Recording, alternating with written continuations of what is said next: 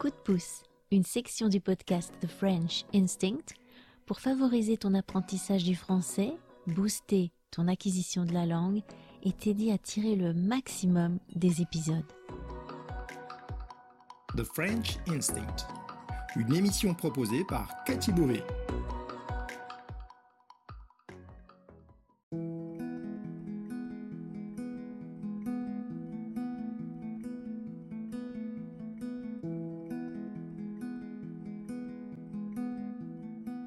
Bonjour, bonjour, salut à tous, merci d'être à l'écoute une fois de plus pour une petite bulle de français.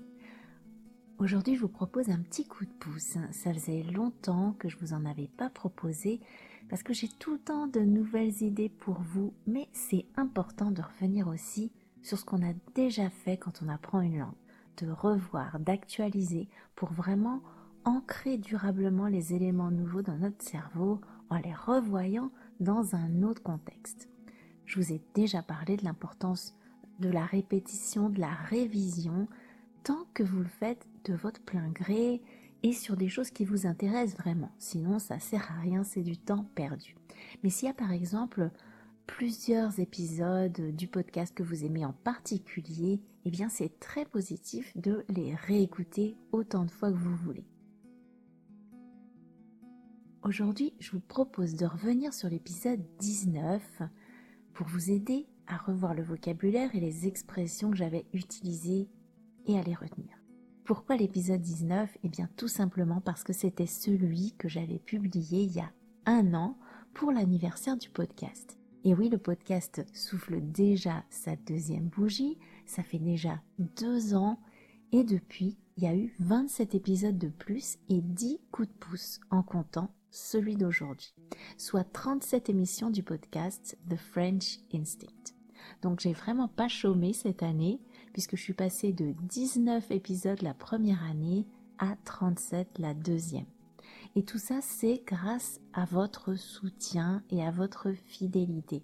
Parce que si depuis tout ce temps, je ne recevais pas vos retours positifs sur l'émission et vos dons pour la financer, eh bien, j'aurais très probablement lâché l'affaire depuis un moment. Et puis c'est facile d'être blasé, d'avoir l'impression d'avoir fait le tour de la question quand on mène un projet pendant assez longtemps. Au début, on est plein d'enthousiasme, euh, on a plein d'idées, mais au fil du temps, souvent on commence à s'essouffler. Rassurez-vous, j'ai encore plein d'idées pour vous. Mais surtout, n'hésitez pas à me faire part de vos propres suggestions pour des sujets à traiter dans le podcast ou aussi pour améliorer l'émission. C'est très important pour moi euh, de connaître votre avis et j'essaie toujours de tenir compte de vos remarques. Avant de commencer ce coup de pouce, je vous invite à réécouter ou à écouter au moins l'épisode 19 du podcast intitulé Une année coton pour l'avoir bien en tête avant d'écouter celui-ci. Et puis parce que je vais vous poser, je vais vous proposer un petit quiz dans le coup de pouce du jour. Alors si je reprends l'image que j'avais utilisée il y a un an avec les anniversaires de mariage, est-ce que vous connaissez le symbole pour deux ans de mariage? Bon, je vous donne la réponse, c'est les noces de cuir. Le cuir, c'est pas un élément que je porte beaucoup, je vous avoue. Euh, je préférais le coton, c'était plus doux, plus moelleux, donc ça me parlait un peu plus que le cuir. Un an de mariage, c'est encore la lune de miel. Deux ans, ça peut être un peu moins rose. Alors pourquoi le cuir Eh bien visiblement, à en croire les magazines féminins, puisque c'est surtout dans ce type de magazine qu'on parle de ces choses-là, eh bien le cuir est un matériau résistant, mais aussi souple et malléable, comme un mariage qui dure depuis deux ans. Et comme le cuir, il faut l'entretenir et en prendre soin si on veut qu'il dure. Alors je vous raconte ça parce que ça m'amuse un peu, même si moi personnellement, je ne fais pas du tout attention à ces symboles. D'ailleurs, j'ai tendance à oublier facilement les dates pour ce type d'anniversaire et c'est mon compagnon qui me les rappelle.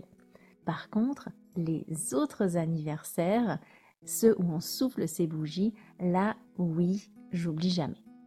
D'ailleurs, c'est bientôt les anniversaires de mes enfants et on commence à être en plein préparatif. Ma fille surtout, elle s'y met plusieurs mois à l'avance et là, ça approche à grands pas. Moi, j'étais exactement pareil qu'elle. je trépignais d'impatience et je commençais à décorer la maison au moins un mois à l'avance. Alors, je vais vous proposer un petit quiz sur des éléments de l'épisode 19. Je vais vous donner à chaque fois une situation et vous devez me dire ce que je devrais dire ou ce que je ne devrais pas dire dans le contexte décrit. Alors, c'est parti. Première situation je rencontre un copain d'enfance que j'ai pas vu depuis un bail, depuis hyper longtemps, au moins 30 ans. On est super content de se revoir. Et comme on était très proches par le passé, ben, la conversation est très détendue et le ton est familier. Comme je me souviens plus exactement de son âge, je lui demande quel âge il a. Alors d'une façon euh, un petit peu informelle, je dirais ça te fait quel âge maintenant? Ça serait une formulation euh, tout à fait usuelle dans ce contexte pour demander l'âge de quelqu'un il me répond qu'il a 48 ans. Et là, j'en crois pas mes oreilles, euh, je l'ai pas vu passer toutes ces années, et donc, euh, avec une certaine familiarité, je m'étonne, je m'exclame. Alors, qu'est-ce que je peux bien lui répondre? Je vais vous faire trois propositions. Parmi les trois, deux sont tout à fait appropriées à la situation que je viens de vous décrire, et une l'est un peu moins. Lesquelles sont appropriées et laquelle je n'emploierai pas vraiment ici. Alors, je m'exclamerai 48 printemps? 48 balais 48 piges? Parmi ces trois propositions, deux sont tout à fait admises dans cette situation et l'une l'est un peu moins. C'est donc un copain que je connais très bien depuis l'enfance, mais je ne l'ai pas vu depuis hyper longtemps. Je lui demande Ça te fait quel âge? Il me répond 48 ans. Et comme je m'étonne, je réponds 48 printemps 48 balais ou 48 piges Deux propositions sont tout à fait appropriées et une l'est un peu moins. Laquelle? Deuxième situation, un couple de voisins à moi sont mariés depuis 25 ans et ils veulent fêter ça. Comme on s'entend bien, ils m'invitent à la fête. Alors qu'est-ce qu'ils fêtent justement? Ils fêtent leur anniversaire de mariage, ils fêtent leurs 25 ans de mariage, ils fêtent leurs 25 ans de noces, ou ils fêtent leurs noces d'argent. Parmi les quatre propositions que je vous ai données, trois sont possibles et sont employées couramment dans ce contexte, et une ne le serait pas. Laquelle? Qu'est-ce qu'on pourra entendre très communément et quelle formulation serait moins idiomatique? Ils fêtent leur anniversaire de mariage, ils fêtent leurs 25 ans de mariage, ils fêtent leurs 25 ans de noces, ou ils fêtent leurs noces d'argent? Et enfin, dernière question, on sait tous que mener à bien un projet sur la durée, c'est compliqué, ça demande de la persévérance, du travail, de la patience, de l'acharnement. On connaît des hauts et des bas, que ce soit ce podcast, que ce soit votre apprentissage du français ou d'une autre langue, ou bien tout autre projet que vous menez dans votre vie. Comment je peux exprimer ça? Comment je peux exprimer la difficulté de mener à bien un projet? Je peux dire c'est coton, c'est le pompon, ça coûte bonbon ou c'est canon. Ces quatre expressions existent en français, mais elles ont toutes des sens différents et une seule veut dire que c'est difficile. Une seule va exprimer la difficulté. Laquelle? C'est coton C'est le pompon Ça coûte bonbon Ou c'est canon Pour obtenir les réponses du quiz accompagnées d'explications complémentaires en vidéo, lire la transcription de cet épisode avec des notes explicatives utiles, mais aussi si vous voulez me poser vos questions par rapport à cet épisode, je vous invite à rejoindre The French Instinct Plus en prenant un abonnement mensuel. Écouter le podcast, c'est bien, mais sans la transcription, les explications et les notes pour vous aider à saisir les subtilités, le sens des expressions imagées et le langage familier utilisé, vous allez passer à côté d'une partie des bénéfices que vous pourriez tirer de cet épisode.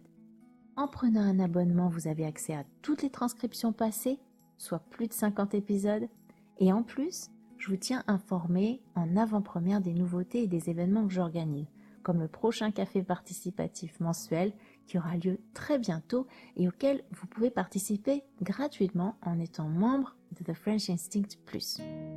Si vous prenez pas un abonnement, vous pouvez aussi me laisser un pourboire ponctuel pour participer aux frais occasionnés par la réalisation de ce podcast, comme l'hébergement, les droits pour la musique, le matériel nécessaire à sa création.